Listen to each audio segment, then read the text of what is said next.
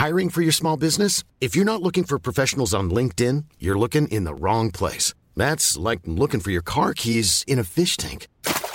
LinkedIn helps you hire professionals you can't find anywhere else, even those who aren't actively searching for a new job but might be open to the perfect role. In a given month, over 70% of LinkedIn users don't even visit other leading job sites. So start looking in the right place. With LinkedIn, you can hire professionals like a professional. Post your free job on linkedin.com slash people today.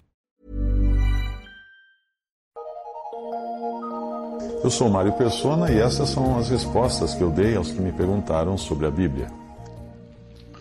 Sua dúvida é se um crente poderia perder a salvação. E você escreveu o seguinte: lendo Romanos 9, 10 e 11, onde Paulo trata também deste assunto da eleição, em Romanos 11, 22 fala que podemos ser cortados. Fecha aspas, até aí o que você escreveu.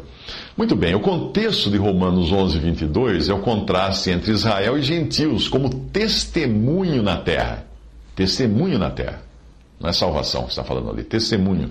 Israel foi cortado dos privilégios que tinha, ao menos por algum tempo, e os gentios não devem achar que isso não possa acontecer também com eles. Veja que o assunto é o testemunho coletivo, não é a salvação individual. Num certo sentido, o arrebatamento da igreja, apesar de representar uma bênção para cada crente individualmente, é também um corte, no sentido de que o testemunho como um todo falhou. Deus dá para encerrado o período da igreja e tira da terra os salvos.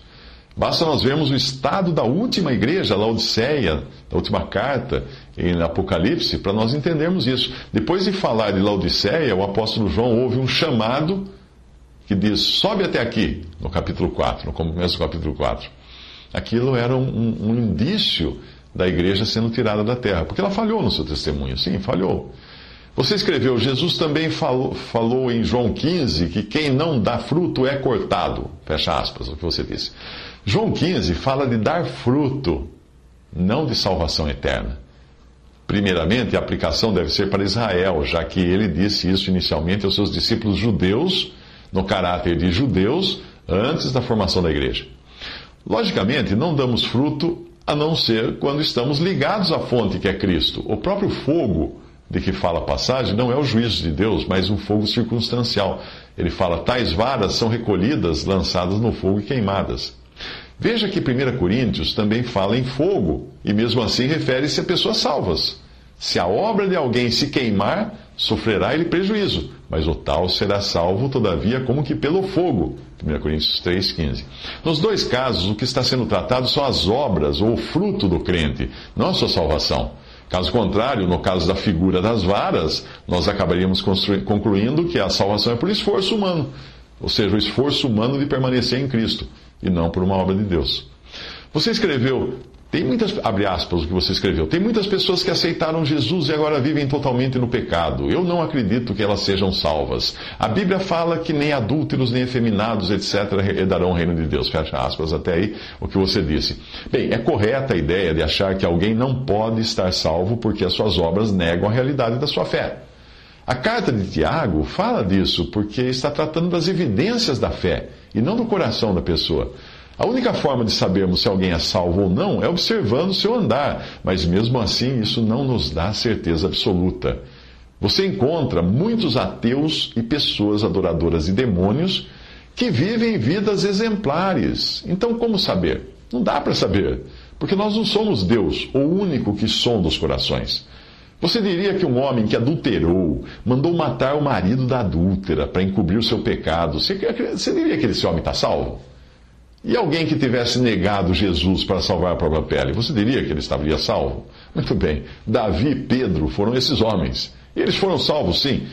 Portanto, não é prudente nunca tirarmos conclusões sobre outras pessoas antes do dia final. Além do mais, quando entendermos realmente o quanto nós somos pecadores e a profundidade do mal interior que existe no nosso coração, nós não olhamos mais com um sentimento de superioridade para aqueles que exteriorizam nas suas práticas esse mesmo, essas mesmas coisas que nós temos no coração, ou você não tem. O Senhor ensinou que não é apenas o adultério exterior que conta, mas também o dos pensamentos. É. E a violência contra o próximo, que é colocada em prática, nada mais é do que a violência que nós já maquinamos nos nossos corações. Quem pode dizer que não peca? E se pecamos, como podemos considerar que o nosso pecado oculto é menos grave do que o pecado que o outro trouxe à tona, fez às claras? Hum? Pode ter certeza de uma coisa: se não for por graça, ninguém é salvo. Se não for por graça, ninguém será capaz de permanecer salvo. Nós dependemos da graça e da misericórdia de Deus para nos salvar e para nos manter salvos até que Cristo venha nos buscar. Não é obra nossa. Romanos 3, de 9 a 10. Pois que somos melhores que eles? De maneira nenhuma, pois já demonstramos que tanto judeus como gregos, todos estão debaixo do pecado. Como está escrito, não há justo, nem sequer um. Entenda que esse não há um justo, nem sequer um, continua valendo para nós, mesmo depois de salvos. Porque nós não temos justiça própria que possa garantir a nossa idoneidade diante de Deus.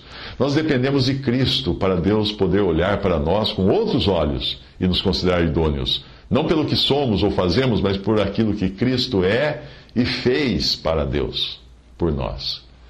Em suma, se nós tivéssemos apenas um vislumbre de como Deus vê o pecado, aí sim nós desistiríamos de qualquer tentativa de nos salvarmos a nós mesmos ou de nos mantermos salvos por nossos próprios esforços. Se dissermos que não pecamos, enquanto acusamos outros de serem mais pecadores do que nós, estamos incorrendo no, no pecado da mentira. O versículo que eu vou citar agora não foi escrito para incrédulos, foi escrito para crentes. Sim, 1 João 1,8. Se dissermos que não temos pecado nenhum, enganamos-nos a nós mesmos e a verdade não está em nós. Quanto ao que você disse de pessoas que aceitaram a Jesus e agora vivem totalmente no pecado, sempre cabe perguntar: aceitaram mesmo ou apenas levantaram a mão em um culto evangélico ou se filiaram a uma religião?